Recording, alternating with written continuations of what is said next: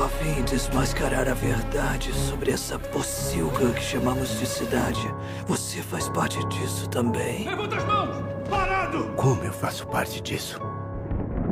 Ah, você não é tão esperto quanto eu pensei que fosse. Bruce Wayne.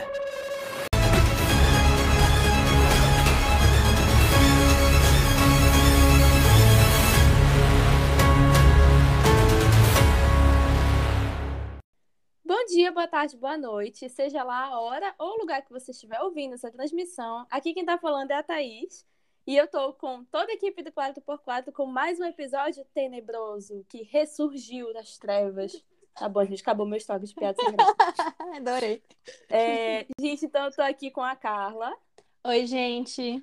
com a Gil Oi, gente. e com o Léo. Eu sou a vingança.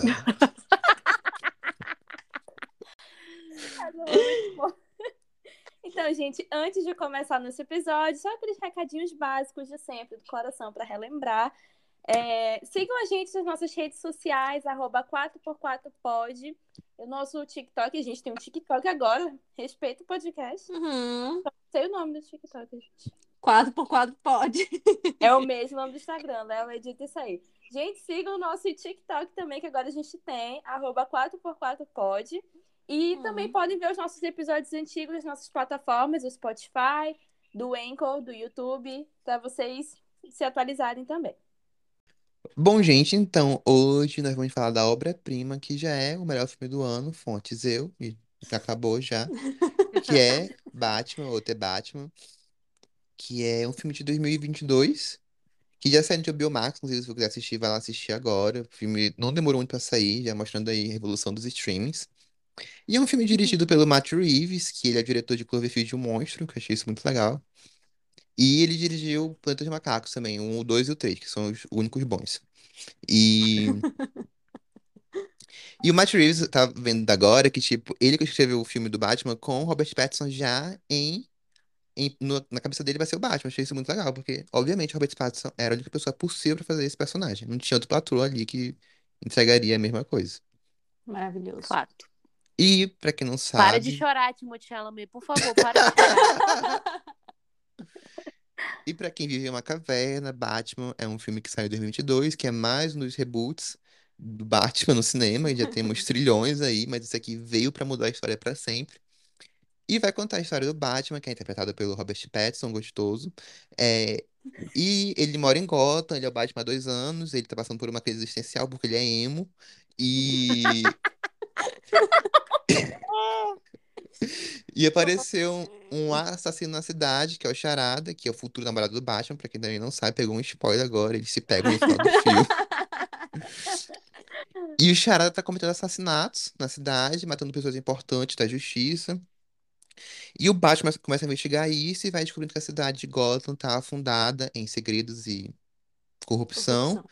E, inclusive, um segredo que pode mudar a vida do Batman pra sempre sobre o passado dele. E esse é o filme, assim, recomendo que você vá ver ele agora, se você não viu ainda. Ele tem três horas, mas são três horas que passam voando. E acho que tem, três horas? tem três Três horas. horas. Eu tô chocada.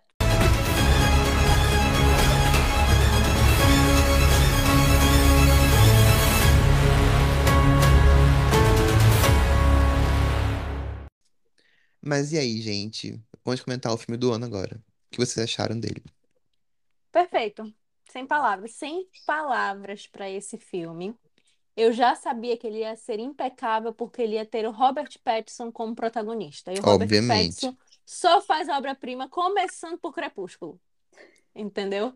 Não, mas eu acho engraçado na época em que ele foi. Ele não tinha nem sido confirmado ainda. Tava sendo. sa- saiu, né? Aquelas Uhum. fofoquinhas de que ele ia ser o novo Batman. E as pessoas, meu Deus do céu, estragaram o Batman. Porque não tem um milhão de filmes do Batman antes desse, né? Estragaram o Batman agora, meu Deus, é o Crepúsculo que vai fazer. E eu sempre defendi o Robert Pattinson de que eu falava, ele não tem culpa de ele ter feito um Edward bom. Não é, a cu- não é culpa dele se o personagem não ajudava. Obviamente. Entendeu? E Agora ele faz um bom sim, papel. O Edward já era o maior, entendeu? Mas Exatamente, eu não estavam preparadas para tanta grandeza. Não, inclusive, nessa época eu lembro muito bem quando saiu. Eu lembro que saiu mais quando ele foi escalado já, que eu lembro desse tipo, ai, o pessoal tá com o pau. Eu fiquei tipo, gente, pelo amor de Deus, vocês não acompanharam a carreira do Pattinson pós-Crepúsculo? Não mesmo.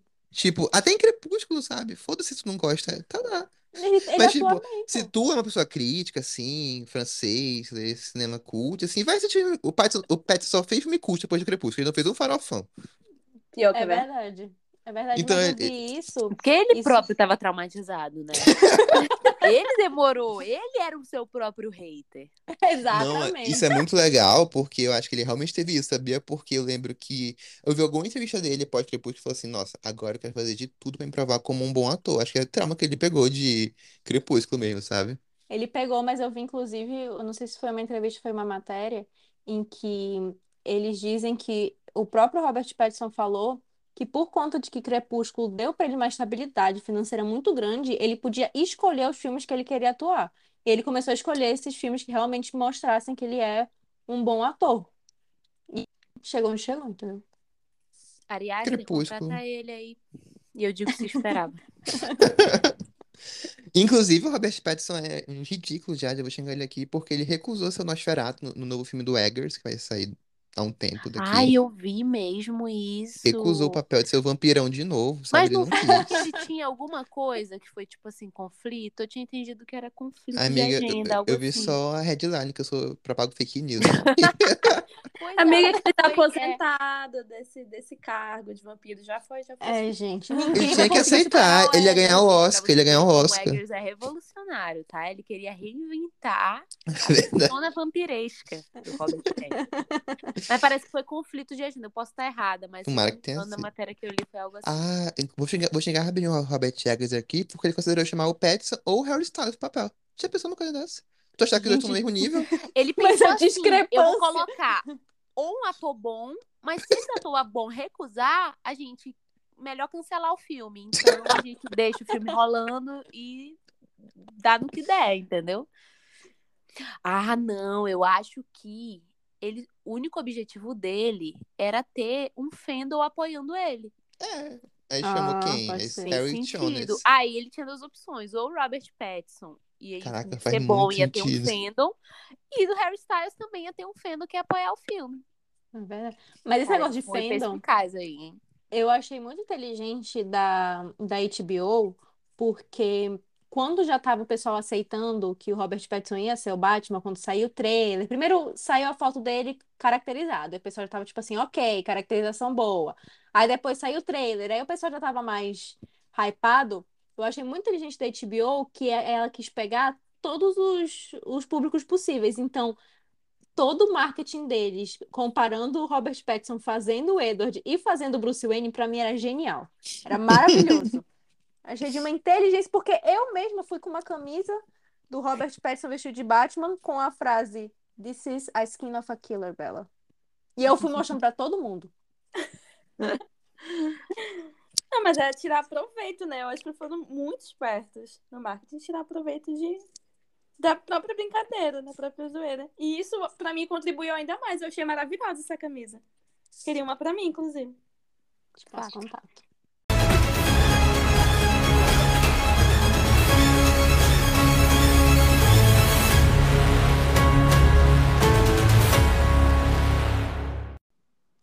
Cara, uma coisa que eu queria falar aqui, que eu gostei muito desse filme, que eu acho que o- a trilogia do Nolan se perdeu nesse sentido do segundo pro terceiro, mas acho que esse filme aqui é um filme que ele sabe muito bem fazer isso, que é um filme do Batman, que é sobre o Batman. Ele é o personagem principal da história. Não é um filme em que o vilão rouba a cena, igual aconteceu com o Nolan lá no segundo, com o Coringa do Heath Ledger, que ele roubou a cena, o- Inclusive, o terceiro perdeu hype por causa disso, porque sabiam que não iam conseguir fazer um vilão que ia superar o Heath Ledger no segundo É. filme. E aqui eu acho que é um filme que ele soube- eu, eu acho que é um filme que ele coloca o Batman como protagonista da história, ao mesmo tempo que ele tem um vilão muito bom, que é o Charada. O que vocês Sim. acham? Eu acho que foi o Concordo. equilíbrio perfeito, concordo 100% com o que o Léo falou, sabe?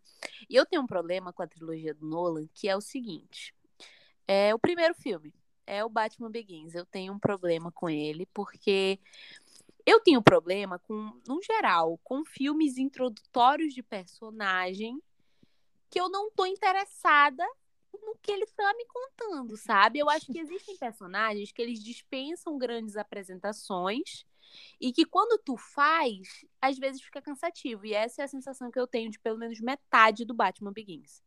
Eu Uhum. realmente não vou com a cara dele. Então, eu acho que nisso, esse filme é perfeito, é impecável. Ele, do Uhum. começo ao fim, ele é um filme que introduz o Batman, coloca ele nessa linha do tempo que ele tá, com dois anos como Batman, Sim, né? sim, Tá ali legal. no Uhum. começo, a gente vê até o final do filme a transformação dele, né?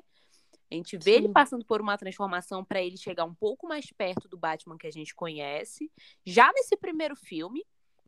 E eu Uhum. acho isso, ao mesmo tempo, introdutório, bem introdutório, mas sem tu ter que ficar batendo nas mesmas teclas o tempo todo de coisas que a gente já sabe do Batman ou de coisas que às vezes nem interessam, né? A história ali é outra.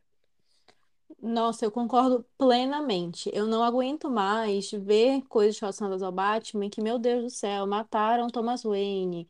Meu Deus, a criança ficou órfã. Todo mundo já sabe disso. Ai, mas eu não sei disso. Ai, vai procurar na internet, vai assistir outro filme. Todo mundo sabe. Entendeu? Tem o mínimo de cultura antes de assistir o, o- o filme do Batman. E eu não aguento Nossa, mais, saturou. saturou demais. E isso foi uma coisa que eu adorei nesse filme. Justamente tudo que a Ju falou. Ele já coloca um Batman feito, um Batman que já existe, e ao longo do filme e ao longo da trama, a gente vai vendo essa construção dele um, para ele encontrar um objetivo mais concreto. Inclusive, eu queria puxar que, para mim, justamente por isso, eles conseguem apresentar o Batman desse filme de uma forma impecável. Para mim, a introdução do Batman nesse filme com a narrativa, com a narração do Robert Pattinson é incrível. Eu fico toda arrepiada É quando eu maior. escuto. Eu Ele falando, acho incrível. Ele falando sobre o sinal e no sinal ele tá, ele não é, ele não, não está nas sombras, ele é a sombra, que o sinal é um aviso para aqueles que estão que são os criminosos. Eu amo essa cena. Eu amo essa cena Cara, porque o Robert Pattinson fez funcionar a cena, porque podia ser uma ali que deixasse a cena ridícula. Porque essa frase é Eu não estou nas sombras, eu sou a sombra. Ela pode ser mais Exato! engraçada, sabe? Eu acho, assim, de verdade, eu acho sensacional também essa introdução. Não tô querendo aqui tirar o mérito dela. Mas essa frase é extremamente cafona. Não, pois extremamente é, sim. cafona. Mas ela é de uma forma que funciona, entendeu? Porque eu acho que ela, de certa forma, ela traz ali a caf- uma cafonice pro Batman, que é necessária. Ele é emo, ele é emo. Uhum. não tem- ele ele é é emo. dramático. Ele é emo, ele é emo. Ele é ele emo. que ele é emo. Mas ao mesmo tempo, tipo, não ridiculariza, entendeu? Sim. Tipo, fica muito bom na introdução. Combina. Até ele falando eu sou a vingança, tu não, Não, tem isso vontade de aí rir. eu gosto, isso aí eu acho perfeito. Não, Eu eu acho- acho essa frase mais cafona do que eu sou. Essa frase é muito cafona. Não, eu Eu sou a vingança, já é a frase do ano? É uma frase marcante. De uma forma positiva. Eu acho que é necessário certa cafonice pra você me apresentar o Sim. Batman, sabe? Você tem que saber Sim. fazer o que o Robert Pattinson É. soube fazer. Entendeu? Gente, eu acho muito legal é, ouvir um pouco da opinião de vocês também, porque eu sou, eu gosto muito da trilogia do Christopher Nolan. Só que, e tanto que eu fui assistir o, o filme, eu, na verdade já tava com uma expectativa positiva por conta do trailer, por conta do Robert Pattinson, tava com muita expectativa boa. Mas assim, eu tenho o- a trilogia do Batman Cavaleiro das Trevas no coração, então eu pensei, tipo assim, cara, não vai superar. Só que Foi errada, foi errada. Não, tanto que quando eu cheguei em casa, o meu irmão perguntou o que, que eu achei. E aí eu falei que eu gostei muito, eu respondi positivamente. Ele falou, é melhor que a trilogia anterior? Aí eu falei, eu pensei, eu falei, eu acho que não é melhor. Eu acho que as duas se equiparam muito bem, porque eu acho que é, esse filme no- do Batman soube ir para um caminho que a trilogia passada não explorou, abordou outras é, perspectivas do Batman que foram e foram feitas de uma forma muito boa. Muito, por exemplo, esse lance que vocês falaram da introdução, ou do Batman ser um órfão e coitadinho, pegam essa ideia dele ser um órfão, coitadinho, e transformam isso numa coisa ruim. Sim, isso é essencial pro Uhum. filme É- é- sim, é essencial. Eu achei maravilhoso. E acho que, tipo, o ponto que mais me marcou, assim, é que, como na trilogia passada o foco era muito no Batman como pessoa, era muito o, Bruce Wayne. o Bruce Wayne, meu Deus, eu esqueci o nome dele. Era muito o Bruce Wayne, tanto que o Begins é, tipo, a história dele e tal, e mostra até pouco do Batman. Esse não, esse tem um conflito de que o Robert Pattinson, ele é, na verdade, verdadeiramente o Batman e ele, a fantasia dele é o Bruce Wayne. Já E assim eu esmurrou fiquei, Nolan. meu Deus, que genial. Eu achei isso muito, uma sacada muito bom. Então, eu acho que foi um filme que soube equilibrar os fãs da trilogia passada com os novos fãs dessa. É uma proposta diferente do Pois personagem, né? é, sim, mas assim, eu só queria responder pro irmão da Thaís que é melhor sim. A Thaís É não sim, sim, porque ela é é. enviesada, mas é sim melhor do que a trilogia. É porque ela realmente tem a trilogia com muito carinho, mas. Ah, eu Eu, eu acho Pra Pra mim é melhor o do que a nível assim. trilogia. Eu também acho melhor. Eu acho melhor. Eu gosto da trilogia. Eu acho uma trilogia muito legal, muito bacana, muito divertida. Mas eu acho que. muito divertido. muito divertida. Mas eu acho que The Batman, ele soube explorar tão melhor. E eu queria entrar, assim, num ponto agora, polêmica, DC versus Marvel. Mas eu queria falar um, um negócio. A DC esmurrou a Marvel aqui nesse filme. Eu queria Acabou a falar um negócio. Deixa ela falar, deixa ela falar, que eu quero saber agora qual vai ser. Eu gostei muito como eles fizeram aqui em The Batman. Por quê? Porque quando eu vi a trilogia do, do, do Nolan, apesar de gostar, era uma coisa de, de um Bruce Wayne muito bad boy. Entendeu? Sim. Ah, que eu pego todo mundo, não sei o que. Gente, inevitavelmente eu né? pensava no Tony Stark. Entendeu? E vamos ver que o Tony Stark é melhor feito do que o Bruce Wayne do Bad Boy. Sabe? Do meu ponto de vista. Uhum. Mas, quando eu vejo o Batman aqui, o Batman do Robert Pattinson, eu acho que é uma exploração tão melhor. Por quê? Eu sinto falta de filmes de super-herói assim. Filmes de super-herói em que tu pega uma, uma, uma história mais densa e mais profunda do super-herói Sim. sabe? E eu acho isso muito legal. E eu acho, eu, esse meu sonho seria a DC, ela continuar nessa pegada de The Batman, de Joker, entendeu? Inclusive até do segundo é, Esquadrão Suicida, que é uma pegada mais, é, é uma parada mais gore, mas assim, mas é uma coisa mais adulta, Sim, sabe? Eu eu acho que a muito legal. DC, ela devia fazer isso. Sabe por quê? Porque quando sai coisa Marvel, coisa DC, sempre tem os chatos. Ah, porque a Marvel é melhor. Ah, porque a DC é melhor. E eu acho que a gente poderia tanto ter o melhor dos dois mundos de se eu quero uma coisa farofada, eu vou pra Marvel. Entendeu? Se eu quero uma coisa com luz, com, com colorido, com um negócio que eu tenho que assistir 20 filmes pra assistir o filme que vai sair, eu vou pra Marvel. Mas se eu quero um negócio mais profundo, uma coisa mais, mais até mais psicológica, eu quero poder ter a opção de, de ter filmes assim. Por que que a gente não pode ter os dois tipos de filme de super-herói? Entende? Por que que as pessoas querem que a DC faça alguma coisa como a Marvel de ai, universo compartilhado? Aqui a gente, a gente já tem isso aqui. Entendeu? Por que que não, não explora um caminho que eu acho que dá muito certo, que é o que eles fizeram com Batman, que é o que eles fizeram com Joker? Parar de tentar fazer uma coisa que já estão fazendo e seguir por um caminho que eles sabem fazer muito bem, porque a DC sabe fazer isso muito bem. Eles têm personagens muito mais profundos do que os personagens da Marvel, vamos combinar. Vilões muito Vai isso, melhores. vou postar, vou postar, vou vou postar no É isso que eu 4x4, vai ficar gravado lá pra você. Gente, a Carla tá dando um puxão de orelha que eu tô assim, sentada quietinha. E eu sou muito fã da Marvel, gente, mas é porque eu acho que é muito triste as pessoas quererem que tudo seja feito igualzinho. Eu acho que a DC ela tem muito potencial para fazer filmes assim, como ela, como ela já fe, tá fazendo agora. E ficar focando em querer fazer alguma coisa que tá dando certo para outra empresa não faz sentido, gente. Seria tão melhor a gente ter mais filmes como The Batman de Amiga, eu super-heróis. concordo totalmente contigo, sabe? Porque. Mas primeiro, vamos sim. é, Como é que é a palavra? Vamos sim é, apoiar a rivalidade entre empresas. Vamos sim apoiar a rivalidade Marvel e DC. Acho que é essencial pro Twitter funcionar. É, Mas eu concordo muito contigo, que eu, eu gosto muito de DC estar guiando o mundo de heróis dela, sabe? Eu, eu tô muito feliz que não tem uma coisa compartilhada ali, que tipo, tem um Coringa, Uhum. aí tem a Gotham do Coringa, aí tem a Gotham do ABC Batman, que não é uma coisa que vai se juntar no futuro com o mundo compartilhado. Acho essencial isso pro cinema respirar, sabe? Ter uma diferença em filmes de herói. E uma coisa que tu falou que eu lembrei na hora disso, que quando eu tava vendo, foi uma coisa que eu pensei. É quando a Selina entra em cena, é nesse filme do Hum. Batman. Eu gostei muito porque é uma cena normal. Ela tá entrando no corredor e ela, ela entra em cena. Eu fiquei pensando, cara, se fosse um filme da Marvel, ia ter uma música de fundo, dramática, meio heróica, aí ia mostrar os- as pernas dela andando, andando, andando. Aí ela entrava assim, tipo, oi? Aí todo mundo. Sim. E aqui não, aqui eu sinto, cara, é uma cena. de- Não de cena da Marvel, tipo assim. Porque Mas eu sinto que aqui é uma cena que diferentes. respira, sabe? Uma cena real. assim, Eu sinto que um filme da Marvel, muitas coisas que estão ali não poderiam acontecer aqui, sabe? E eu acho que, Uhum. assim, isso também puxa pra uma coisa que eu gosto muito da Marvel, mas eu sinto que a fórmula Marvel, pra mim, tá se esgotando já. Eu acho que Doutor Estranho vai ser o último suspiro, depois eles têm que, eles têm que se renovar já, sabe? Eu acho que eles podem ir pra um, pra um caminho meio de si, que é meio dark, assim. Mas eu quero muito, assim, que a Marvel vá pra esse caminho mesmo. E eu gosto muito do que a DC tá fazendo. Assim, eu acho que todos os lançamentos da DC, Batman, Coringa, Esquadrão Suicida 2, eles são bem diferentes e eles são essenciais pra a gente realmente ter esse respiro dessa diferença. E são e para esmurrarem a Marvel também, assim, que não pode parar o esmurro na Marvel. Tá, então assim, vocês falando assim, né, Marvel versus DC, eu discordo que a DC não precisa de um universo compartilhado. Nesse sentido, eu Ah, tá, discordo tá. de vocês.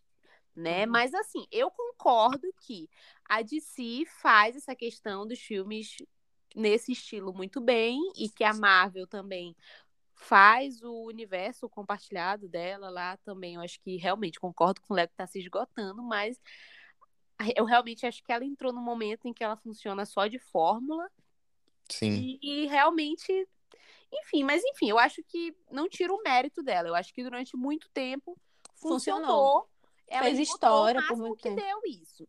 Só que eu vou ter que discordar de eu achar que a DC precisa se manter só assim, gente. Eu vou, vou dar minha opinião assim. A DC, ela. Ai, gente, o Léo vai gravar isso. A DC, ela, quanto a personagens, é muito infinitamente maior que a Marvel Com certeza. infinitamente maior. E eu realmente fico muito triste toda vez que eu vejo coisas da DC, porque ela- eu acho que ela se limita muito nesse sentido, sabe? Ela até hoje não foi capaz de criar o que a Marvel criou, tendo muito mais potencial nesse sentido quanto a personagem, sabe? E Isso me deixa triste, porque eu particularmente tudo que eles criaram de tentativa de universo compartilhado não funcionou pra mim, no geral, desde Pra ninguém, começo. amiga. Pra ninguém funcionou. Entendeu? E aí, incrivelmente, os que eu mais gostei são os mais odiados, sabe? Ai, se tu me soltar. Não é Ai, disso que eu tô tá. falando, Meu Deus tá? do Esse céu. daí ele nem existe. Porque tem o Jared Leto, então não existe. Peraí, qual que é? O Esquadrão Suicida primeiro. Ah, tá. E só que eu acho que acontece essa briga exatamente porque os fãs da DC querem ver, querem ter essa sensação que os fãs da Marvel tiveram, entendeu? Que é Assim, muito tudo boa. bem que a Marvel gerou esse criou, a Marvel criou um, um a Marvel criou um público, né? Não haviam fãs do Homem de Ferro.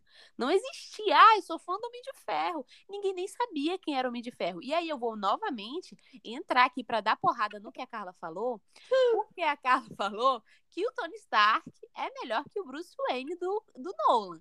E eu, Eu vou ter que acho. discordar, vou ter que discordar disso, porque o Bruce Não Wayne é o Playboy original. Sim, mas é feito Ele ruim. É o Playboy original. Não é feito Ele ruim, mas. bom. Ele é bom como Bruce Wayne. O Tony Stark forçadíssimo. E olha que eu time Tony Stark. Não dá, entendeu? Realmente, se você querer desmerecer o Playboy original, que é o Batman, que é o Bruce Wayne, não dá. Não dá, não consigo, Carla. Infelizmente, você vai ter que ser humilhada aqui agora. E aí, voltando, voltando, eu entendo o sentimento dos. Eu acho que tem que ter essa briga, sabe? Eu acho que os fãs, eu não tô querendo incitar o ódio, mas os fãs precisam mesmo tacar o pau na DC, que é pra ver se ela se manca, cria vergonha na cara e cria um bom universo compartilhado, porque ela tem as ferramentas pra isso, sabe? Ela tem as ferramentas pra isso. E eu acho muito limitante é, a gente ficasse, assim, não se contentando, porque eu, eu nem sou o público da DC, sabe, gente? Mas as pessoas terem que se contentar com esses filmes solo, que, assim, são incríveis, são sensacionais. Coringa é incrível. O Batman é incrível. Mas eu não tiro o- a raiva dos fãs de quererem ver mais, entendeu? De quererem ver um universo compartilhado, de ver os personagens interagindo entre si num bom universo compartilhado. Então é isso, sabe? Era só o que eu queria falar, que eu espero que um dia a DC invista e consiga fazer isso, porque eles podem e eu espero que façam, porque eu acho que seria sensacional. eu mantenho a minha opinião de que eu, eu gostaria de continuar vendo filmes é, mais independentes e séries mais independentes também, porque eu acho que isso cria muita, muita opção pra gente. Mas, em relação ao que a Gil falou sobre essa questão de que elas têm capacidade, eles têm capacidade. Sabe qual é o problema, do meu ponto de vista super leigo, em relação a isso da DC? É que eles são extremamente apressados. Porque eles fizeram Batman vs Superman, aí já introduziram a Mulher Maravilha, fizeram um filme da Mulher Maravilha e já fizeram Liga da Justiça. E eu fiquei tipo, gente, em que momento vocês não entenderam que vocês têm que preparar um terreno para juntar todo mundo, que demora anos? Por isso a Marvel conseguiu. Eu acho que as, primeiras as primeiras quatro fases da Marvel é o ponto alto da Marvel, em que ela conseguiu fazer história. Foi uma, uma história de 10 anos pensada. Vamos começar aqui com Homem de Ferro e vamos terminar aqui com todos os heróis juntos em Avengers 4, e é isso. A partir daí, eu tô só esperando um momento em que realmente, que nem o Léo falou, vai saturar e tá chegando cada vez mais perto. Eu vou sugar até o último, até o último filme da Marvel, porque eu adoro os filmes da Marvel. Eu gosto da sensação de estar tá assistindo coisas que são ligadas umas com a outra, porque eu acho que dá uma sensação de pertencimento que tá participando daquilo, e é justamente nisso que a Marvel se pega para fazer os filmes dela. E eu sou completamente comprada com isso, eu admito tranquilamente e pode continuar me comprando.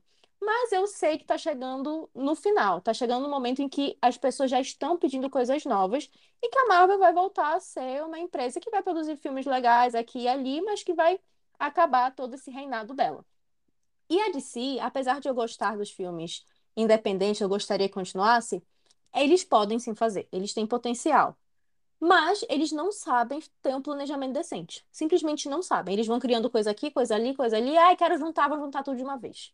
Entendeu? Pois é, é aí que eu acho que não é uma questão de um ou outro, sabe? Eu não tô dizendo para eles pararem de fazer esses filmes, porque são filmes muito bons. Eu tô falando, entendeu? Que a DC tem capacidade e, tipo assim, monetária, eu incluo também, entendeu? De falar assim: olha, esse departamento aqui vai ser responsável por fazer esse.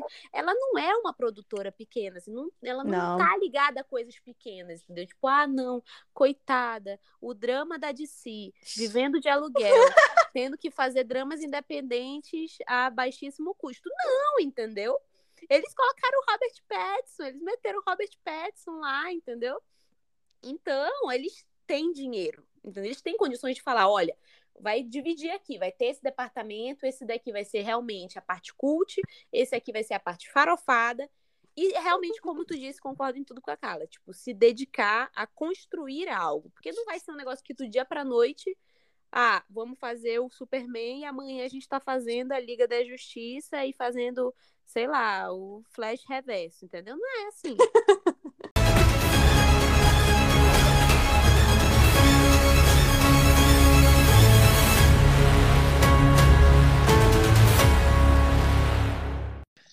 Bom, gente, uma coisa que eu acho muito legal no filme é realmente o Batman, né? Ah, o filme do Batman, óbvio que é ele. Então, é, uma coisa que eu gosto muito, muito, muito é todo o embate moral que o Batman passa ao longo do filme. Eu acho que começa com ele falando, né, que tipo, cara, tô há dois anos sendo Batman e a cidade só piorou. Acho que isso já mostra que ele tá cansado, que ele tá vendo que não faz diferença nenhuma na cidade, porque a corrupção é muito maior que ele. Isso se soma com uma coisa que eu acho muito interessante que esse filme finalmente aborda. Finalmente, que a trilogia do Nolan não fez isso, a trilogia do Nolan é horrível. É, As palavras, as palavras, Léo.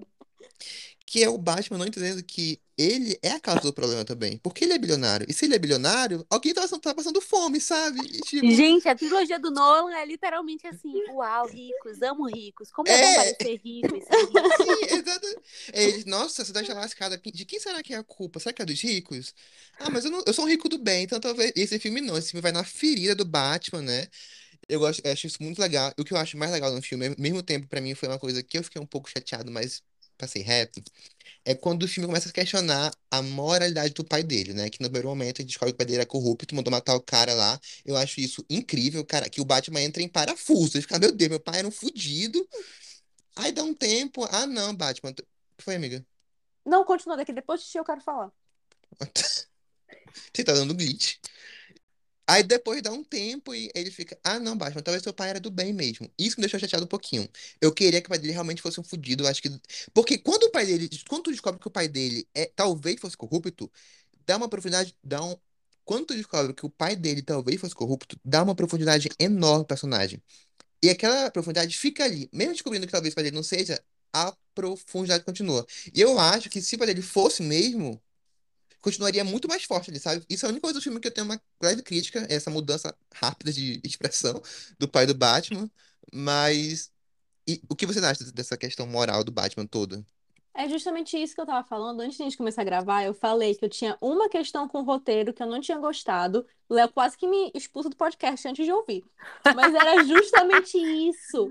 Eu não gostei de que eles não sustentaram a corrupção Sim, do Thomas Wayne. Eu queria que eles sustentassem de que o Batman achava que o pai dele era uma pessoa íntegra, e aí descobre que o pai dele também poderia estar envolvido. Não, não precisaria nem dizer que ele estava no meio de um grande esquema de corrupção, mas só dele saber que o pai dele tinha pedido pro cara matar uma pessoa, tipo assim, cuida ali do negócio, sabendo que o cara ia- podia matar a pessoa só isso já ia dar um, um- um questionamento na cabeça do Batman, tipo assim, então pra que que eu tô fazendo tudo isso? Sabe, se supostamente estava querendo honrar a memória do meu pai, na verdade meu pai era tão corrupto provavelmente quanto todos esses caras, pra mim ia combinar tanto com a história desse Batman, ia deixar ele tão mais depressivo, e aí ele Ah, eu podia acho que esse é o problema. Era aí que eu já ia comentar, amigo. O problema é que ele já é muito emo.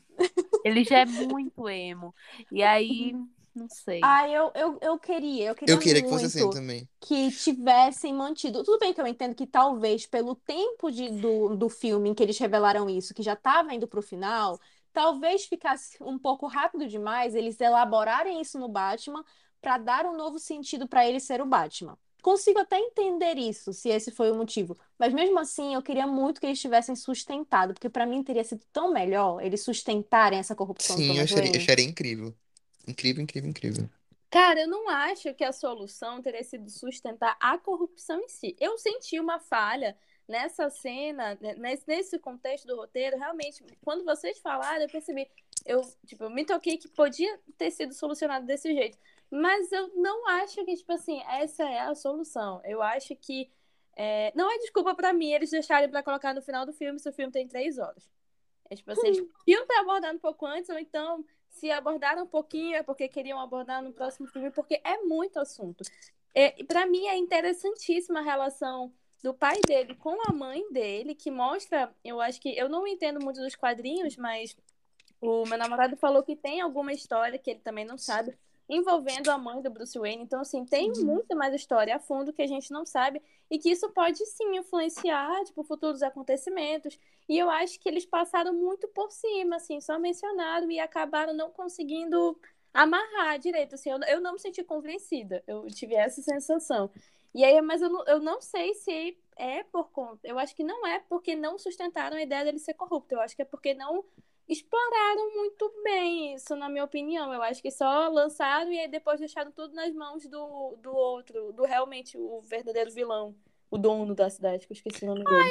Eu, assim, eu não tive né? problema com isso, sabe? Eu não tive problema com essa questão de depois eles voltarem, sabe? Porque eu acho que como é a imagem que a gente já tem, né, dos pais dele, de eu, eu não tenho problema, sabe, com eles não quererem mexer nisso. E eu também acho que eles criaram a história muito bem, sabe? Não foi um negócio que me incomodou, eu não achei uma falha também nesse sentido, até porque é a morte do Thomas Wayne que faz com que todo o fundo de renovação seja desviado, né? Sim. Então, eu acho que é, é um ponto importante, sabe? Essa questão de que ele era um cara do bem, mesmo sendo bilionário, tá? Enfim. Mas ele era um cara do bem. Ele era um cara do bem e que, tipo, a morte dele é, tipo, um ponto catártico no sentido de que todo esse grande fundo de renovação, que era para ser algo que ia mudar totalmente a cidade, foi desviado e mil por cento corrupção ali, sabe? Não, Porque isso essa questão do fundo de renovação é algo muito recorrente, Sim.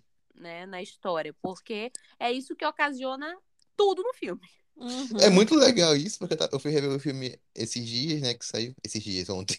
É, Uhum. e toda hora fala de renovação, fundo de renovação, tipo assim, ai, oi, bom dia, fundo de renovação. Aí, você quer café? Fundo da renovação. É tipo assim, ai, ai, que delícia esse cafezinho que eu tô tomando com fundo que da renovação que eu vou pagar, sabe? É muito engraçado. Eles deixarem bem claro. É, pra deixar Tá bem claro que envolvido eu em fui de renovação ali. Ai, gente, mas eu me senti muito. Agora eu consigo definir. Eu me senti muito, tipo, no meio de uma fofoca em que a pessoa simplesmente parou de me contar. Por exemplo, é, é, o, a... vou tentar explicar melhor. O que acontece? O pai dele acabou se envolvendo, pedindo pro Falcone matar alguém, porque começaram a espalhar boatos sobre a mulher dele, certo? Certo. boatos que ela matou os pais dela. E foi isso, e ninguém nunca mais mencionou. E eu, gente, mas peraí, eu me senti, tipo, no meio da fofoca e eu não entendi o que tava acontecendo. Era boato, não era.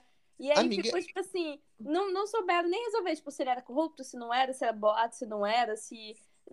Eu fiquei assim, eu, mas e aí? Não, Amiga, tá aí. boato. Isso que eu acho que é o bom. Do, assim, pra mim isso é um ponto positivo, de deixar isso tudo no ar, sabe? Tipo assim, Ai, não dá. Porque não interessa muito, assim, o que interessa é o que aconteceu com o pai dele lá, se mandou matar o cara ou não, sabe? Mas, tipo, É, essa questão, eu acho que é, é muito bem dado no sentido, é um mistério, tipo assim, ah, minha mãe viveu no hospício, sabe, por um tempo.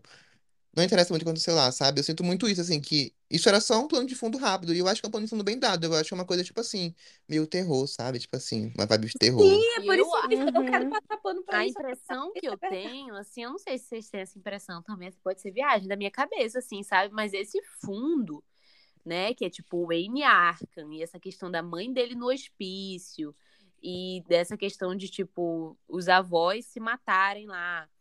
Eu acho que isso daí tem pano pra dar manga, sabe? Não, com certeza. Eu, eu acho isso mesmo. Tem pano pra nem dar manga se eles souberem usar. Tanto que Eu o que Arkham foi fica um ponto pra- grande no final do filme, o Arkham apresentam a Arkham, sabe? Sim. Uhum. Eu, eu acho pra dar que foi- certo, sabe? Eu concordo com o Léo. Eu acho que foi uma coisa que precisava estar ali no filme só para criar esse conflito na cabeça do, do, do Bruce Wayne em relação ao pai dele.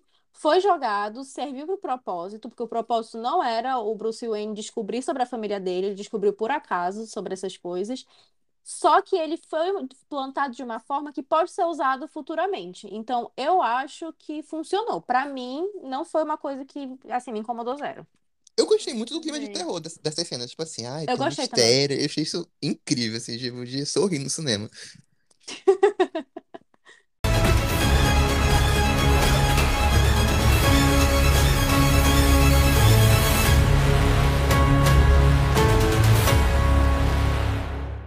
Bom, gente, então agora falando do Charada, esse grande justiceiro social que temos no filme, sabe?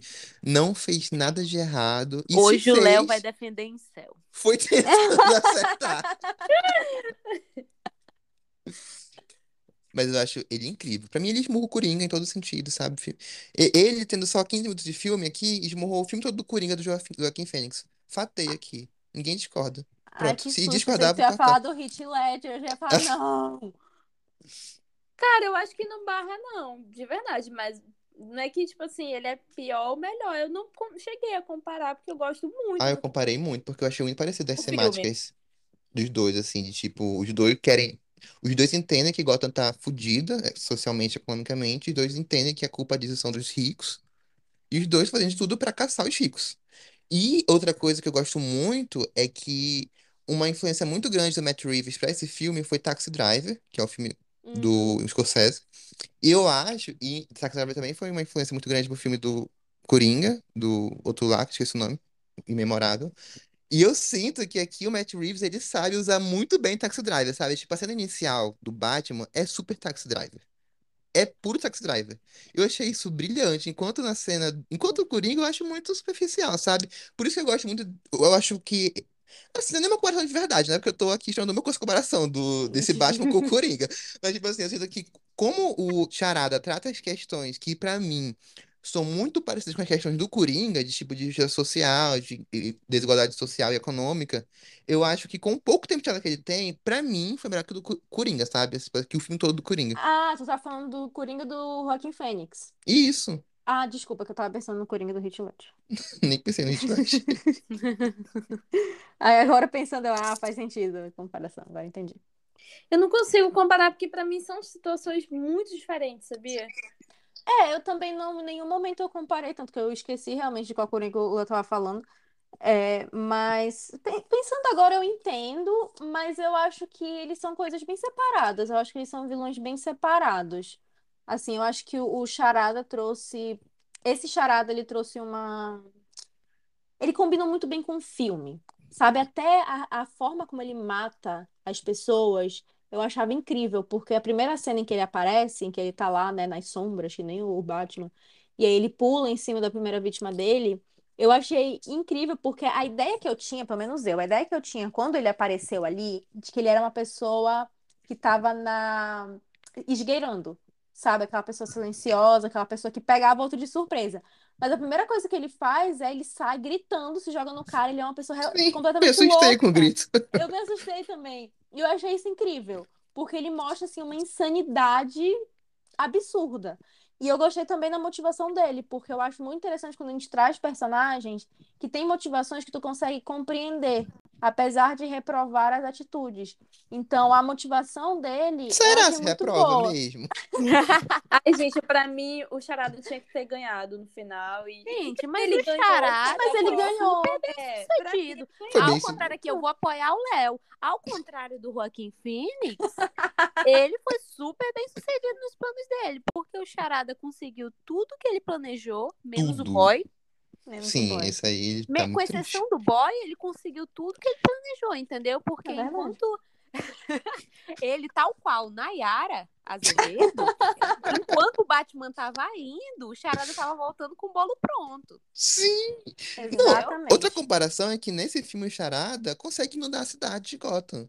E o Coringa, no final dele, faz o quê? Fica dançando em cima do, de um carro, ah, gente, por favor, sabe? Ei, O essa ódio da galera pelo that- Coringa. That's life.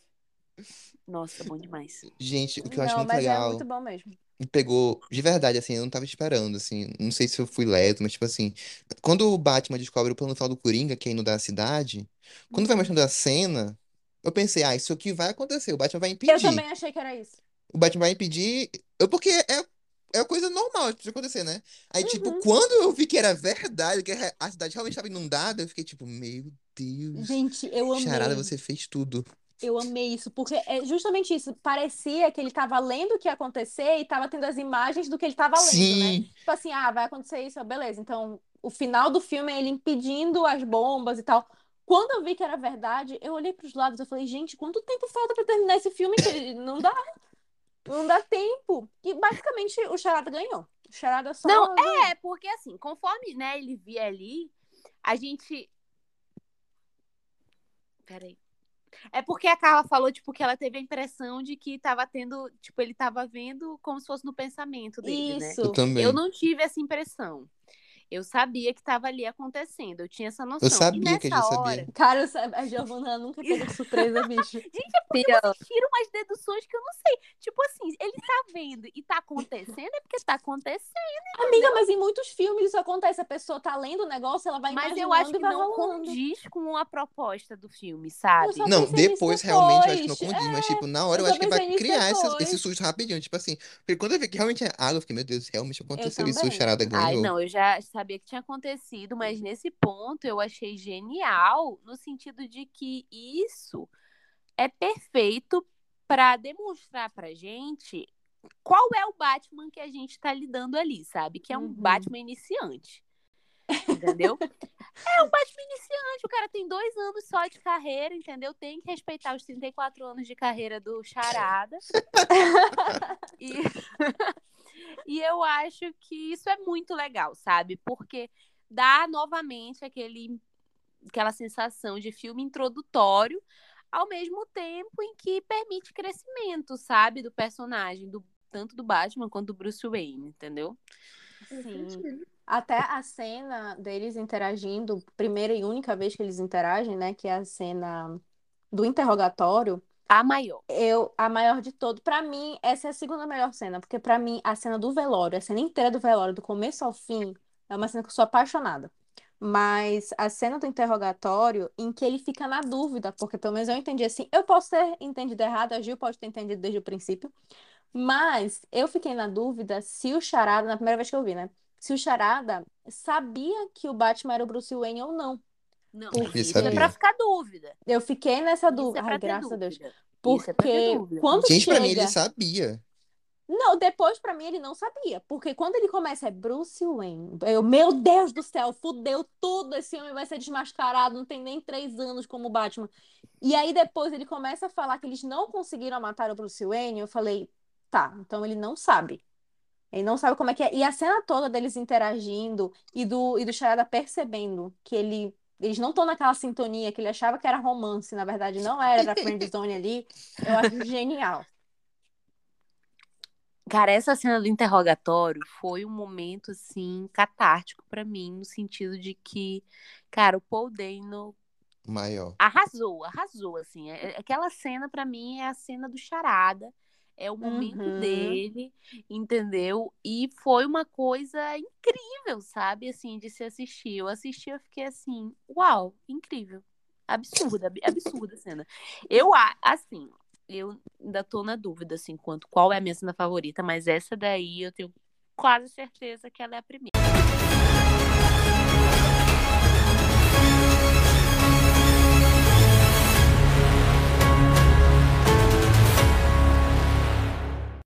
Eu queria puxar aqui dois, é, dois vilões que também inseriram aqui no filme, que inclusive eu achei muito legal, que não colocaram só um vilão conhecido do Batman aqui, botaram também o Pinguim. O Falcone, eu não sei, eu acredito que seja também dos quadrinhos, mas não conhecia ele, pra mim ele meio Caraca. que foda-se. Mas o Pinguim eu achei legal porque introduziram ele nesse filme, eu acho que podem utilizar ele lá pra frente. E eu gostei de como fizeram ele, porque a minha ideia do pinguim era o pinguim do, do filme do Tim Burton, em que ele é bem caricato, de que ele é bem. Que é o do Danny DeVito. Perdão, não me bate. O Tim Burton fez filme do Batman? É, o do Danny. DeVito são os filmes do Batman do Tim Burton. Ai, que podre, cansado, gente. Ele fez. E o pinguim que fica na minha cabeça é justamente dele.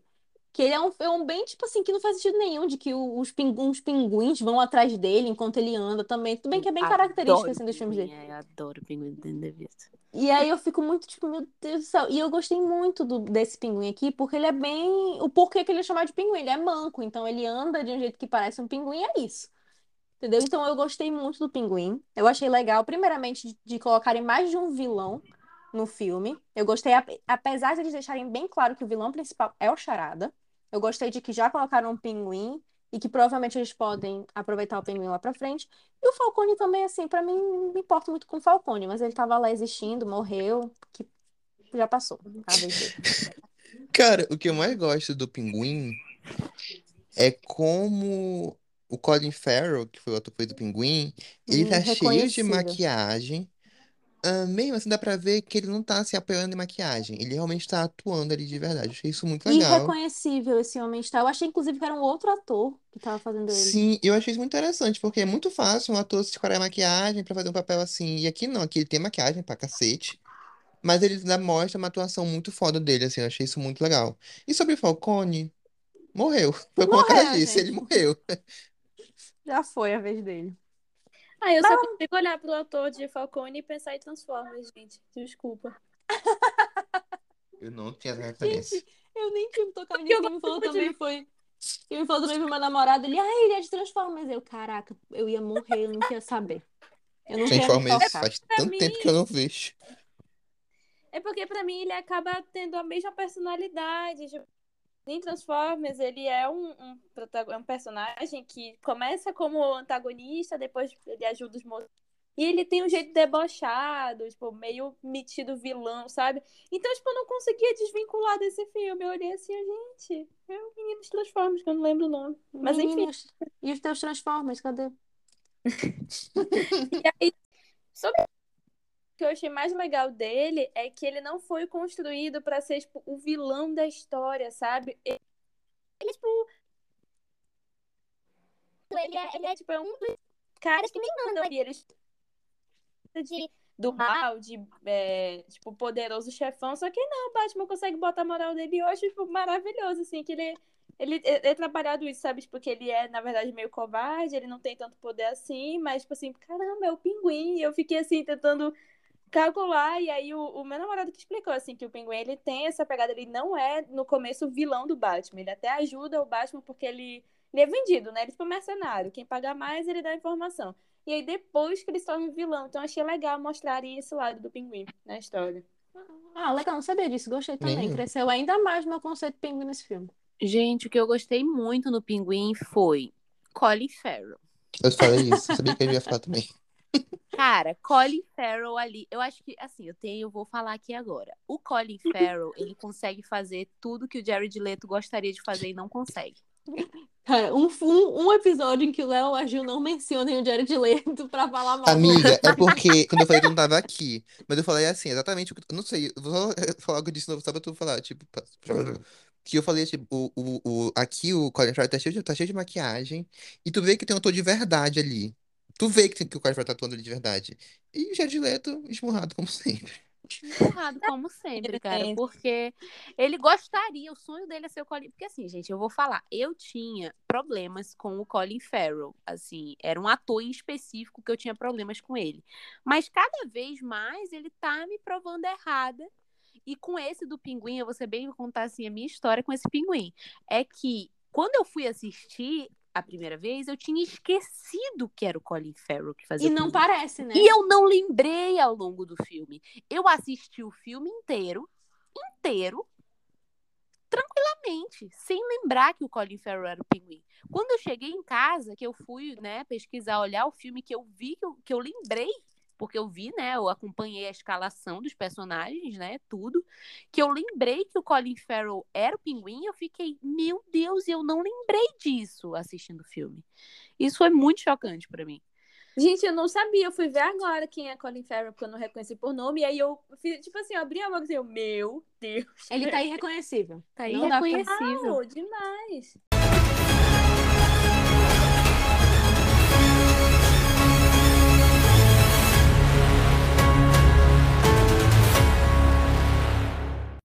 Queria trazer agora um assunto polêmico, polêmica, Polêmico não, polêmico pra Thaís, polêmica. o resto Sim, aqui, pra sabe? vocês se matem, vocês se matem, vou ficar olhando.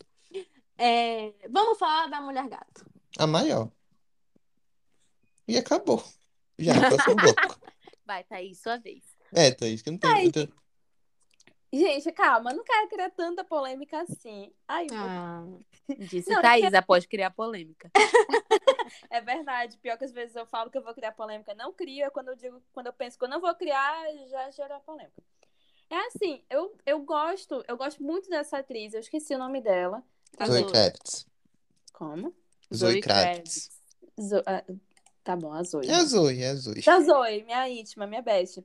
Eu gosto muito dela, tipo, desde que ela fez, eu acompanho ela desde Divergente. Então, tipo assim, eu gosto muito. Putz, não é um bom referencial. tia, Não é um bom referencial falar isso. Tá, tá, eu, tu eu tem um vi ela em referencial difícil. Divergente e já gostei. Então, tipo assim, foi só Ela tá em. Divergente? Ela tava querendo pagar alguma dívida, né? Nessa Ela época. tem animais fantásticos, pô. Ela tá em Animais Fantásticos, Mad Men. É, ela tá de mal das pernas um pouco, talvez. Eu gosto muito dela. Então, eu tava botando muita fé nela como mulher gato. Mas, assim, é, e aí, a, a polêmica que eu vou criar é porque eu assisti o filme, eu gostei. E aí, o meu namorado perguntou assim: tu acha melhor essa mulher gato ou a do, da trilogia passada? E eu, cara, eu não lembro, eu tenho que reassistir pra poder comparar. E eu Todo assisti. mundo sabe que é a melhor da Michelle Pfeiffer. Todo mundo É, sabe. não, não tem, gente. É muito bom. Então, assim, é. Peraí. Já pai foi a Antigona. A, a que tá falando é a Ah, tá. É do mesmo Ah, eu- filme do Pinguim, Eu é do buguei. Batman Ah, não, esse aí eu não vou comparar. esse eu não vou comparar. Não, Ela tá é a falando- mulher gato pra mim. É a que, é a que fez o filme mesmo, Mulher Gata? É. Não, essa é a Halle Ah, Berry. não, ela Essa é outra já. mim.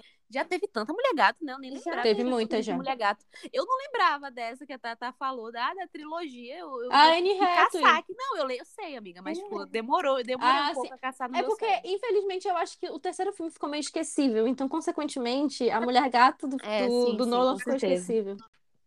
O que eu acho é que, assim, a minha opinião é meramente pessoal. Não tem nada assim, eu fui investigar e críticas e não, apenas voz e fonte, vozes da minha cabeça. é que, assim, eu acho que a personalidade da Celina, né, no, nesse novo filme do Batman, não me convenceu muito. Tipo assim, eu gosto muito dela. Eu, assim, adoro as cenas dela, adoro a química dela com o Robert Pattinson. Pra mim, eles foram um casal maravilhoso. Mas, assim, a Celina, às vezes, tentava me convencer de que ela é, tipo, uma bad girl. Mas ela tinha algumas atitudes, tipo, de coração mole, ou de, tipo, muito ingênua, que não, não me convencia. Então, tipo assim, eu ficava na dúvida, eu acabei não criando uma conclusão fechada sobre ela. E aí, isso para mim foi o que, tipo, deixou a desejar um pouco na Celina, assim, sendo bem sincera. Mas eu, no, no total, eu gostei dela. Para mim, ela foi boa, mas Tu não achou tudo isso? É, não foi tipo assim, nossa, mulher gato maravilhosa, a maior. Não, mas eu gostei dela. Cara, eu, eu acho assim, eu não acho a Celina ingênua. Eu acho, inclusive, a cena que ela tenta matar o cara lá e o Pattinson fica, não mata ele, por favor. Aí eu fico, é, é, eu acho que é um ponto assim que fala muito sobre a personagem. E eu acho que aqui também ela não é a mulher gato montada já, tipo assim, a mulher gato, ela é tipo uma, uma mulher com é, habilidades que tem muitos gatos. E que dá a entender que ela vai ser mulher gato futuro. Mas eu acho que aqui nesse filme ela não é mulher gato ainda. Eu acho que ela tá caminhando pra isso. Ela tem os- os- É que nem o Robin do, do Nolan. Que no último filme é o Robin lá. Ele aparece de vez em quando, assim. Eu sinto que aqui eles estão construindo pra ela virar mulher gato ainda. Mas assim, eu sinto que ela é uma personagem muito bem construída. Eu não acho ela ingênua de verdade, assim. Eu acho, acho que ela é muito quebrada pela vida. E isso faz, faz ter atitude às vezes. Mas assim, agora lembrando de cabeça, não sei nenhuma atitude assim dela que me mostrou o lado ingênuo dela, sabe? Não consigo pensar. Eu, eu entendo o que a Tata fala, mas é que eu não acho que ela tenta ter uma atitude de bad girl, Eu sabe? O que também eu não. sinto é É que ela é uma mulher que tá tentando sobreviver. Sim, É exatamente. basicamente isso, sabe? Então, as coisas que ela faz, tipo assim, de tentar matar o cara, de fazer essas coisas que poderiam ser uma atitude de bad girl, na verdade são atitudes de uma mulher que foi muito, como ela falou, muito quebrada pela vida e que tá se protegendo. E as atitudes que talvez pudesse ter passado ingenuidade, que é a atitude dela com muito medo do Falcone lá no, no clube e dela tentando proteger a amiga dela, essas atitudes são muito de, de uma pessoa que tenta ajudar, sabe? Então, pra mim, funciona. Assim, para mim, ela, ela é uma personagem que funciona. Pra mim, ela é consistente é, que ela tenta, é, é, inclusive na relação dela com, com o Batman, porque eu acho que o que ela sente pelo Batman é muito uma questão de eu gostaria de não estar sozinha, eu gostaria de ter alguém do meu lado, de ter alguém para me ajudar, tanto que é por isso que ela pede ajuda dele, mesmo eles não tendo concordado naquele momento, na primeira vez que eles se encontram lá no topo do prédio, mesmo assim depois ela liga para ele, ela quer ter alguém do lado dela. E isso se mostra até no final, em que ela pede pra ele ir com ela, mesmo sendo óbvio que ele não quer dizer sim, porque a vida dele tá lá na, é, tá lá em Gotham. Então, eu acho que pra mim ela é consistente. E eu tava ainda em dúvida em relação a ela como, como mulher gato, porque assim como a Tatá não conseguia ver ela muito como mulher gato, mas pra mim o que o Léo falou de que ela ainda não é mulher gato nesse filme, ela tá sendo construída pra ser, pra mim me pegou tipo assim, então é isso. Pra mim é tipo a consistência dessa personagem é essa. O único que eu achei muito engraçado foi fazer ela tomar leite porque ela era mulher gato. Mas assim, tirando isso, pra mim ela é muito boa, assim, ela é uma personagem muito consistente, na minha opinião. Então, por essa ninguém esperava, mas eu vou apoiar a Tatá aqui. Chocada. Eu ninguém esperava. disse que ia dar polêmica. Mas eu vou concordar com a Tatá no sentido de que a personagem da Celina, ela me gerou muitos sentimentos mistos nesse sentido também. Eu não, por exemplo, eu terminei o filme, eu sabia que o Charada era genial, eu sabia que o Batman tava ótimo, mas quanto a ela eu fiquei na dúvida. Eu gostei ou não gostei? Eu tive essa sensação, sabe, quando eu saí do filme. E assim, eu não acho, acho que a ingenuidade não é a palavra, mas eu entendi e eu concordo com o espírito disso que a Tatá falou, mas eu não acho que ingenuidade seja a palavra. Eu não tenho um sinônimo melhor, mas eu entendi melhor. o que ela quis dizer. Eu concordo também, acho que É, não tem outra palavra, mas eu entendi o que ela quis dizer em relação a isso, sabe? Porque eu tive esses sentimentos mistos com a personagem dela, sabe? De eu, de eu não saber exatamente o que que ela era, né? E assim, realmente isso que o Léo falou, no sentido de que ela ali ainda não é a Celina mulher gato, faz bastante sentido, até porque o Batman que a gente vê também é um Batman, um Bruce Wayne em construção. Mas essa questão, eu também tive muito essa sensação que a Tata falou, de tipo assim, de ela me parecer muito estereótipo de bad girl, sabe? Eu tive muito essa sensação também, assim, depois que a Tata falou, me deu um estalo nesse sentido. De, mas justificou um pouco mais esses sentimentos mistos que eu tive em relação a ela, sabe? Tipo, realmente clareou meus olhos, porque é exatamente isso. Às vezes eu sentia muito que ela queria tipo assim, não, não da personagem queria, mas de que a personagem me parecia realmente uma tentativa de estereótipo de bad girl. Isso eu, eu tive essa sensação também. Então, sou 100% time Tatá dessa vez. Não acontece com muita frequência, mas Isso vai ser cortado da edição final. Interessante, porque eu nunca tinha pensado desse lado. Eu continuo achando que, assim, pra mim, eu não tive esses sentimentos mistos, sabe? Pra mim Nem foi muito. Eu tive uma sensação muito clara. Eu também não tive uma sensação de, meu Deus, ela é incrível, maravilhosa. Pra mim, ela era uma personagem que eu gostei, mas. Enfim. Eu realmente, assim, a fala da Tata clareou muito a minha cabeça nesse sentido, sabe? Porque a única coisa que eu tinha até então é que eu saí do cinema sem saber. Assim, sabe quando tu assiste, tu pensa assim, ah, personagem tal. Pra mim era a Celina.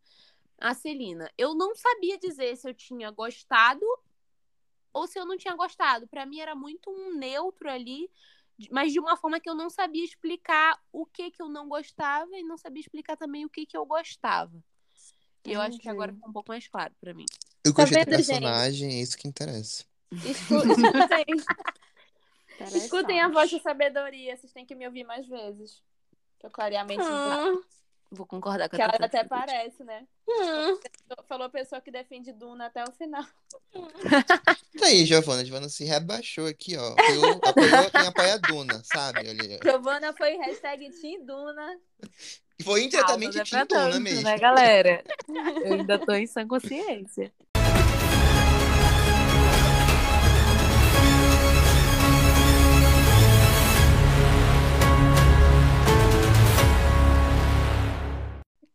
Bom, gente, eu queria falar rapidinho agora de. um- Eu acho que esse filme tem uma cena muito ruim, uma das piores cenas do cinema atual. Assim, que a Marvel, de- a Marvel queria ter uma cena ruim desse, je- desse tipo, sabe? Tem uma cena que eu acho. Quando eu vi pela vez, eu achei. Quando eu vi pela primeira vez, eu achei muito ruim. Quando eu vi agora a segunda vez, eu dei risada, eu levei na brincadeira mesmo, que é uma cena que, que o, o Batman entra no necrotério, aí tem um labirinto na frente dele. Aí ele olha e fala pro detetive: É um labirinto. Eles queriam deixar isso passar, sabe? Mas enfim, a única cena ruim do filme é essa. Mas é muito engraçado também que ele. Cara, ele é muito inteligente, ele sabe que é um labirinto, sabe? Ai, gente, não, olha. Eu adoro, assim, nesse sentido, eu gosto muito desse Batman em construção, sabe? Porque ele é meio burro, assim, nesse sentido, assim, né? Não, assim, tipo, não vou falar que é uma coisa recorrente, né? Porque eles também não estão querendo humilhar o Batman do Robert Pattinson. Mas no sentido de que, assim, cara, as coisas se apresentam pra ele, ele se toca das coisas muito mais tarde do que ele deveria. Uhum. Tanto que o Charada consegue atingir os objetivos dele, sabe? Sim. Ele só não consegue ali realmente namorar o Batman, mas fora isso, Infelizmente. mas fora isso, tudo que ele quer ele consegue, porque as bombas explodem, a cidade é inundada. E tudo isso acontece porque, e, tipo, várias pessoas morrem, os políticos morrem, porque, tipo, o Batman não tá Sempre um passo ali. atrás. É, ele tá sempre um passo atrás do Charada nesse sentido. Então eu acho isso massa, sabe? Pra gente ver. E essa cena é um exemplo muito óbvio, sabe? De, de a gente ver que ele tá tentando ali, né? Tipo, esse. Batman detetive que tá tentando ser detetive mesmo, mas que às vezes, sabe, ele tá pra trás. Tipo, ó, isso é um labirinto. Tem Gente, outro momento que o filme. Desculpa, amiga, pode falar. Não sei comentar rapidinho. Gente, eu achava que isso era coisa da minha cabeça, porque quando eu assisti com, com meu namorado, ele achou genial. Assim, nossa, deixaram ele como detetive, que massa. E eu, mas tá tão na cara assim, gente, por que, que eu não descobriu antes? Mas Aí ele eu- é um péssimo Aí não, eu detetive. acho muito legal o aspecto detetive do, filme. Eu acho muito, Eu muito acho legal. legal, mas ele é um, um detetive ali principiante, um detetive E mesmo assim, ele esmurra a polícia, É, sabe? Não, é, tipo assim, eu. É, esmurra a polícia eu acho pesado. Né? É, também. For literalmente, mas eu acho Até que quase. é legal ver, ver ele assim um passo atrás, sabe? Eu acho que combina com a proposta do filme, que é esse Batman um passo atrás mesmo. Sim. E nesse sentido, ele realmente é um detetive iniciante, como a Carla disse, sabe? Ele, é- ele ainda tá assim, detetives do prédio azul, e ele quer chegar a ser, tipo, sei lá, Sherlock Holmes, entendeu? Vai ser uma caminhada pra ele. E eu acho engraçado que o próprio filme, além dessa cena da, do, do labirinto, que eu não sei se foi proposital ou não, mas o filme, de forma proposital, tira, faz uma chacota com ele como, como detetive, que é a cena depois da cena da perseguição do carro, a cena com o pinguim, em que eles chegam falando. é, falando alguma coisa pro pinguim. E ele fala bem assim: Meu Deus, vocês são os piores detetives que existem. Isso aí é Vocês chacota falando com tem nada a ver. os é americanos, isso né? No geral, entendeu? sim, você não sabe nem É. espanhol. E aí, tipo assim, na hora é tão constrangedor pra ele, sabe? Que, tipo assim, meu Deus, nós pegamos o cara errado, entendeu? E a gente tem que resolver isso que a gente errou na frente dele. Então, eu acho muito bom que o próprio filme tira sarro disso, porque essa cena eu acho ela muito engraçada. O pinguim gritando com eles que eles não sabem espanhol. É. E a Carla tá falando isso só porque ela sabe espanhol, ou seja, ela humilhou o Batman.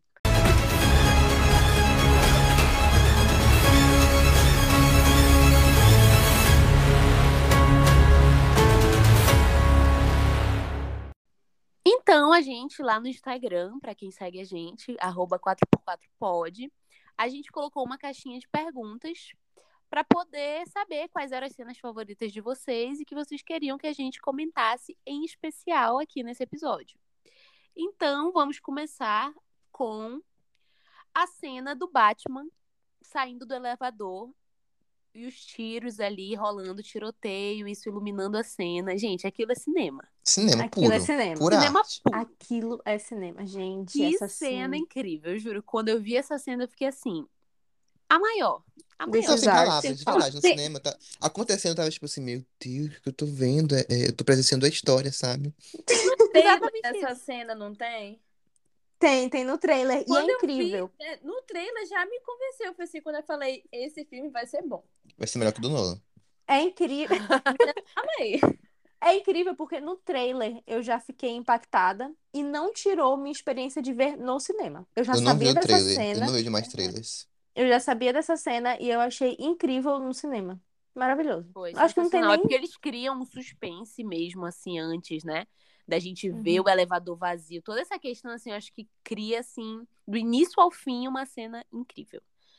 Incrível. E também é legal porque eles fazem a armadura do, do Batman aí ser a prova de tiro e tudo mais. Só que é uma prova de tiro que eu consigo comprar, porque não é como se eles atirassem na, na roupa dele e ele fica paradinho, entendeu? Ele dá aquela ricocheteada, assim, tu vê que ele tá machucado, mas ele não, não é, tipo assim, gravemente ferido. Então, tudo isso, assim, a coreografia é maravilhosa. Incrível que ninguém atira na cara dele, que é a única coisa que não tem armadura, mas até aí. Quem Aí vai, tirar na... Quem vai atirar na cara do Robert Pattinson, né? Ninguém. Crime contra a humanidade. Crime contra a humanidade. E já puxando outra cena, uma cena que mandaram foi a cena do final, onde o Batman salva a criança da inundação. Rei, rei Ai, humano. gente. Além Essa cena eu acho bondosa, muito né? Ricos também ajudam os pobres. Aquela, né? Não era nem pobre, porque a Esse que criança é rica também. Então, enfim, ignora. Mas eu Gente, vi um eu- comentário. Vai, amiga. Vai, amiga. Vai, vai, Tatá, vai, Tatá, vai, Tatá. Não, amiga, pode falar. Não, mas não vai acrescentar muita coisa, não. Pode ser no final. Não, eu acho essa, essa, cena- essa cena muito boa, porque o Batman chega lá, abre lá o negócio, todo mundo lascado, fudido lá no, nos meios de metais, aí dá a mão assim, aí ninguém vem. Aí a prefeita lá fica tipo, ai, não vou com o Batman, que ele é um safado. Aí a criança vai lá, aí a prefeita, ai, eu vou sim, Batman, vem aqui, eu vou, eu vou contigo, sabe? Me salva, por favor, pai. É, Gente, mas essa cena toda, eu, eu ia comentar antes, só que acabou ficando muito assunto e eu acabei não conseguindo com- é, comentar. Que vocês falaram da inundação, cara, pra mim esse final é muito genial. Assim, quando, quando o Charada realmente ganha, que a cidade começa a ser inundada, eu pensei, meu Deus, o filme acabou. O que que tá acontecendo? E o que que vai acontecer? Eu não fazia ideia do que ia acontecer. Tipo assim, gente, Charada ganhou, é isso, acabou a história. Então, tipo, eu não sabia mais o que esperar, sabe? Então, assim, o final pra mim foi muito bom, me surpreendeu, tipo, cada, cada vez mais. A cena da inundação pra mim é. Pra mim é finalizar com chave de ouro.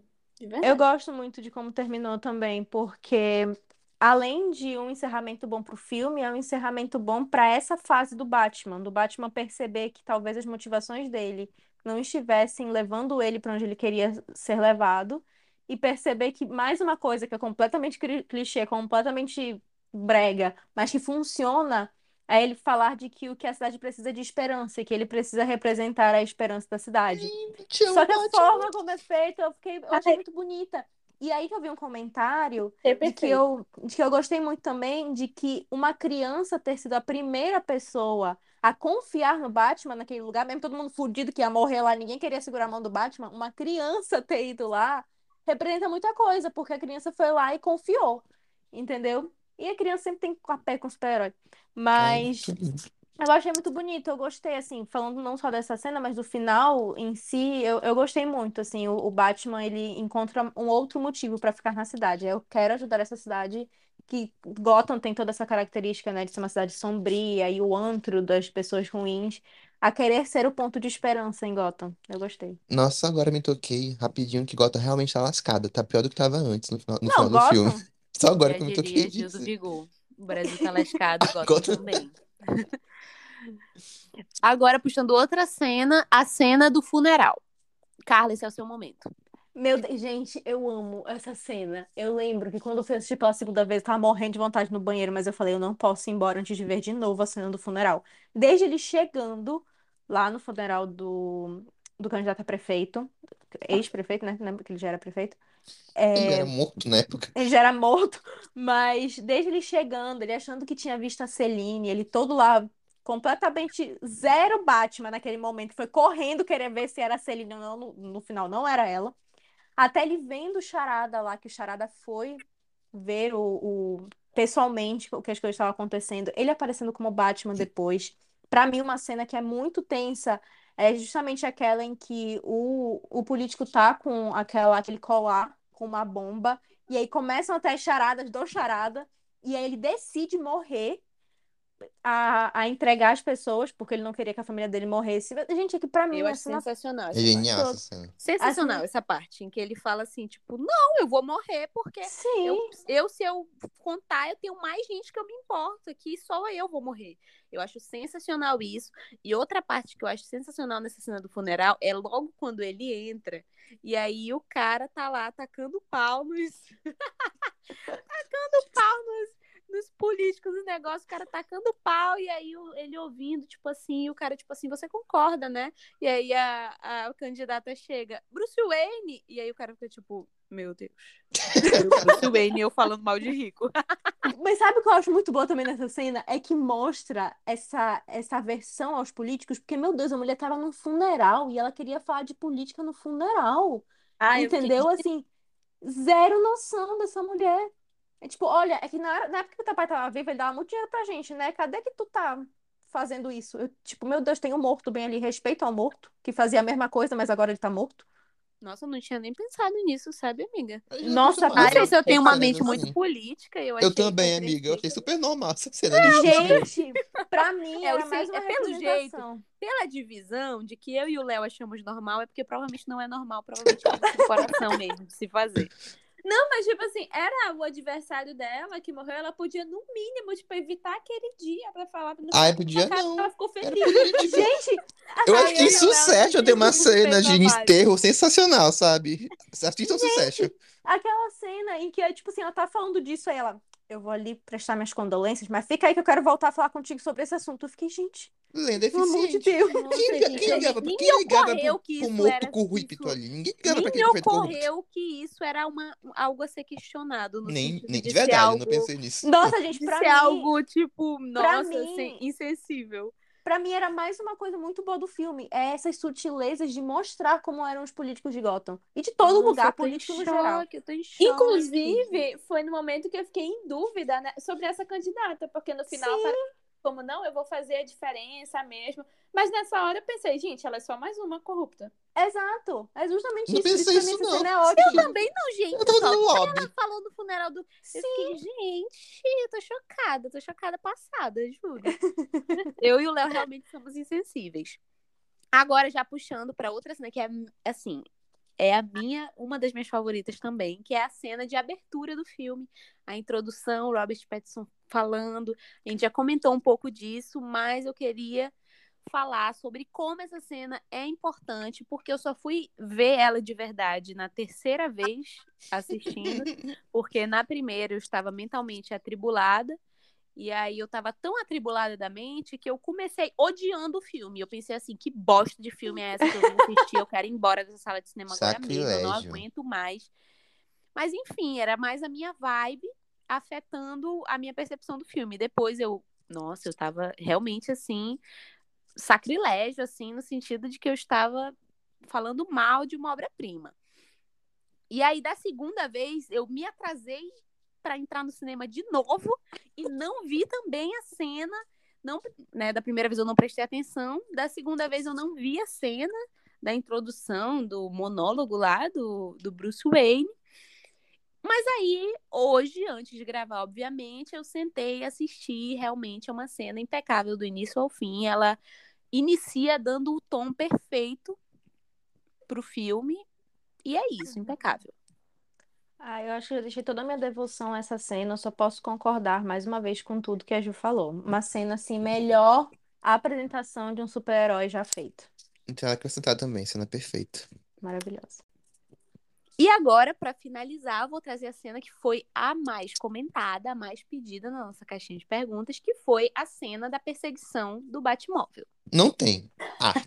Gente, Cinema. aquilo, aquilo é arte. Olha que Sensacional, gente. Gente, eu fiquei eletrizado, sabe? Tipo assim, eu fiquei. Nossa, gente, sério, Batman foi um filme que me fez assim. Não sei, sabe? Eu fiquei tão feliz do filme. Que filme, caralho, isso é tão bom. E essa cena foi uma cena que eu fiquei tipo assim, uau! Quando o Batmóvel aparece. Quando o Batmóvel aparece e fica. zzz, E parece um animal, assim, parece uma presença muito forte. Eu fiquei, uau, meu Deus, vai ser, vai ser a cena do filme agora, vai ser a cena do século. E realmente foi.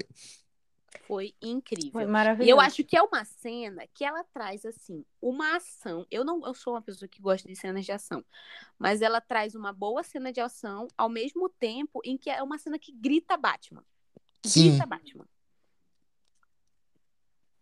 Nossa, nada a acrescentar. Eu não gosto muito de cena de perseguição, de carro, essas coisas. É, E olha que eu sou uma pessoa que assiste Velozes e Furiosos, mas eu assisto que é pra ficar comentando e tirando sarro do filme. Mas essa cena, ela é. Eu, eu fiquei vidrada na cena. Eu prestei atenção na cena. E eu não costumo prestar muita atenção em cena de perseguição, mas essa cena, por todo o contexto do filme, por toda a tensão que eu tava sentindo, perfeito. E eu gosto dessa cena. Eu gosto dessa cena de ação do filme, rapidinho, só complementando, que, tipo, eu gosto como o Matt Reeves dirige as cenas de ação, porque ele dá pra, dá pra gente ver a cena. Tipo, ele para a câmera pra Uhum. tu ver as pessoas se batendo. E a tendência em filmes de- a- atuais de ação, como o filme da Marvel, são tipo, a câmera. pá, pá, pá, pá, pá, pá, pá, vai pro lado, E eu, eu não consigo prestar atenção na cena. E aqui não, eu conseguia. Tanto que a cena do corredor, que é a cena icônica, a, a- a câmera tá parada, só tá ali vendo os flashes, sabe? Eu acho isso muito legal. Sim, a mesma coisa no começo, quando ele vai bater lá nos caras, lá no Sim. início. A gente vê Uhum. cada movimento que ele dá, a gente vê ele realmente batendo nos caras, né? Tipo, a câmera tá ali e tá mostrando a cena. Eu também acho isso muito massa.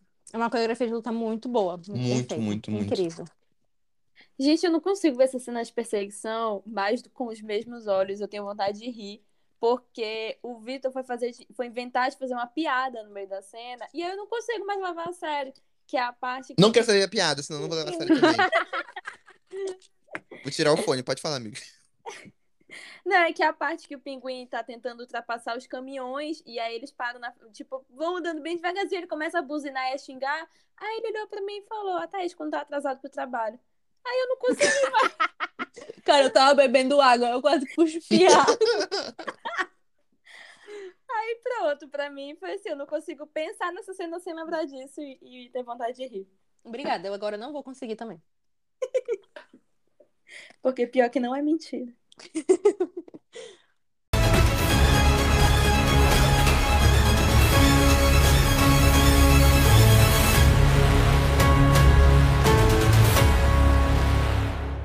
Então, gente, agora indo para as considerações finais, vou começar aqui falando que sim, o filme é uma obra-prima, é 5 do 5. Se você ouvir alguma coisa negativa sobre o filme, sobre o filme aqui, ignore.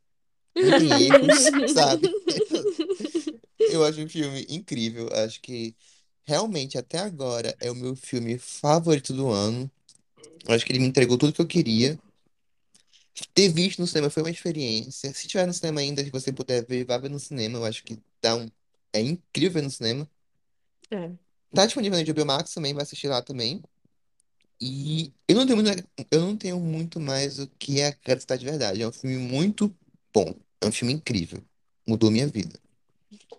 É, reacendeu minha- meu amor pelo Robert Pattinson, que estava morto desde o Crepúsculo. Então, Ai, não, meu sempre esteve vivo. Robert Pattinson nunca desisti de você. Eu sempre te amei. E eu vou continuar amando, porque quando você foi, quando falaram assim, o Batman vai ser o Robert Pattinson, eu falei, é sinal de sucesso. Eu sabia que o sucesso vinha aí e eu nunca em nenhum momento duvidei disso. Nunca. a única certeza disso é que o Pattinson disse que se Batman flopasse, ele ia fazer pornô. Então perdemos um pouco aí, né? A gente perdeu um pouco. Perdemos um pouco, perdeu. mas valeu a pena essa, essa pena. Perdemos, mas ganhamos, porque nem sempre quem ganha perde, quem perde. Enfim, vocês entenderam. Ai, gente, eu lembrei agora de uma coisa que eu queria comentar com vocês. Eu fui lembrar o quê? Nas considerações finais. É, no finalzinho do filme que aparece o Charada preso e aí um outro prisioneiro com ele falando. Ah, o Joker. É o. Ai, gente, eu não aguento mais Coringa. Se tivesse do fundo. Mas o Coringa do Matt Reeves vai ser diferente, tenho Vai. certeza. Com Vai. certeza. Eu tenho certeza. Eu, eu boto, cara, eu confio A plenamente Thaís no fala que que vão não fazer. aguenta mais Coringa, mas tava aqui falando bem do Joaquim Phoenix. Thaís, a gente Ah, tá vendo não, essa Não, pra mim, eu falo super bem dos que já passaram. Mas, gente, Batman é mais do que Coringa, tá bom já. Ah, gente. não é não. Não é não. Coringa é muito massa. Ai, Pode não, mais ser doido em paz, que as pessoas querem te calar. Eu sou o Coringa, Thaís, você cansou de mim? Olha, eu confio muito no que vão fazer. Depois do- desse Batman, eu confio em qualquer vilão, qualquer coisa que botarem, eu sei que vai ser bom. Então, eu confio muito no Coringa, confio no que vai ser feito do próximo filme. Eu queria aproveitar para fazer minhas considerações finais, de que, assim como lá não tem muito a acrescentar, eu acho que esse filme ele é incrível, é 5 de 5, apesar do, das pouquíssimas coisas que a gente falou que a gente gostaria de ter mudado ali no roteiro. Para mim, ele é incrível. É um filme de super-herói que me deu, assim, uma respirada, uma coisa diferente. E olha que quem tá falando é uma pessoa que é completamente obcecada pelos filmes da Marvel, mas eu senti, assim, um, um ar novo. Eu fiquei muito feliz depois de ver esse filme. Fiquei muito feliz de ver o Robert Pattinson finalmente recebendo toda a aclamação que ele merecia desde Crepúsculo, entendeu? Tardou, mas chegou. E é isso, gente. Assistam Batman, assistam um milhão de vezes. É um filme longo, mas a gente nem percebe que, que tá Não passando. percebe. Pior que é verdade. Ai, gente, eu, minhas considerações são. É isso, eu concordo com tudo que o Léo e a Carla disseram, mas quanto ao que a Thaís falou, também queria acrescentar aqui que a questão da cena que saiu, que foi a cena que não foi ao ar do Coringa, Sim. do Sim. Barry Keoghan, dele interagindo com o Batman. Que ali, assim, olha, se antes alguém, alguém não confiava no Coringa, Quem? essa cena, Não vou dizer pra quem. mim, ela prova que o Coringa é capaz, sim, de se reinventar. Colocado assim, nas mãos certas, pelo, pela visão certa, entendeu? Que é do Matt Reeves. E eu acho que esse Coringa tem tudo pra ser sensacional, porque o Barry Keoghan, nesse Coringa em específico, com essa caracterização, eu acho que ele tem tudo pra ser assim, bombástico. Maravilhoso. E é isso, só isso que eu tenho a dizer que eu tô ansiosa por ele. Ao Tá, contrário tá, da tá, Thaís. Thaís foi humilhada agora. Tá, tá, vai fazer as tuas? Tá, tá. Eu, você não acabei. Bom, gente, minhas considerações finais é que realmente é um filme muito bom. E olha que eu digo isso como fã da trilogia passada, que acho que tá- era o nervoso, assim, de muita gente que gostava do. O que eu, muito, eu vi muito, assim, assim, ah, é, é a questão do Robert Pattinson como Batman e a preferência pelo Christian Bale. E assim, Pra mim, não deixou a desejar. Achei maravilhosa. Foi uma adaptação maravilhosa do Batman.